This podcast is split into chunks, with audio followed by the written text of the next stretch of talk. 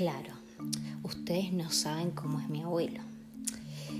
Es un viejito de barba y lentes, muy sabio y re estudioso, pero terriblemente cascarrabias.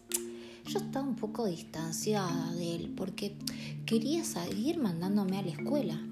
La verdad que él quiere mandar a la escuela a todo el mundo. Por eso, en la estación de Ituzaingó, traté de convencer a mi mamá para que no fuésemos a buscarlo. A todo esto, la gente que esperaba el tren se puso a mirarnos como bichos raros.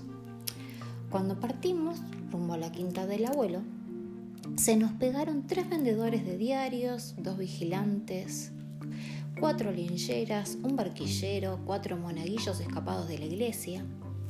Llegamos por fin a la quinta del abuelo, bastante embarrados, rajuneados por las ortigas y picados por los mosquitos, porque la quinta queda donde el diablo perdió el poncho.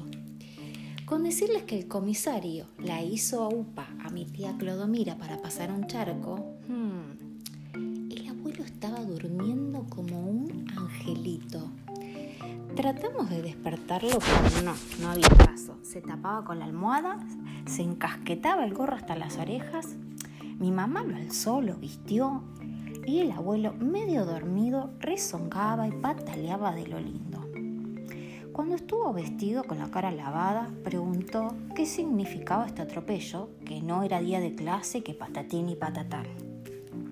Le explicamos que íbamos a buscarlo para que formara parte de una gloriosa expedición. Ay, entonces el abuelo se reentusiasmó.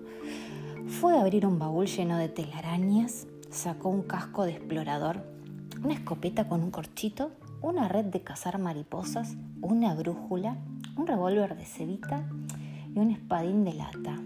Así equipado, y cuando parecía que ya estaba convencido, el abuelo, que es un caprichoso de mil demonios, se sentó en el suelo y dijo, yo no voy nada, no, no quiero. Entonces, para convencerlo, le dije, abuelo, tiene que venir para decir el discurso oficial cuando encontremos a Dylan Kifke. Ah, él le encantan los discursos, los guardapolvos, los pizarrones, los herbarios y todas esas cosas, aceptó entusiasmado, siempre cuando cantáramos la marcha de San Lorenzo. Cosa que hicimos bastante de mala gana, ya que estábamos afónicos de tanta charla, baile, trámite, viaje en autobús, viaje en tren, discusiones, etc.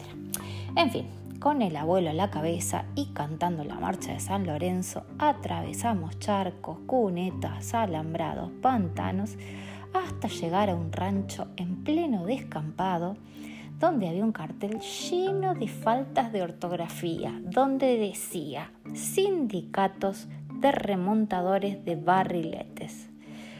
Por fin,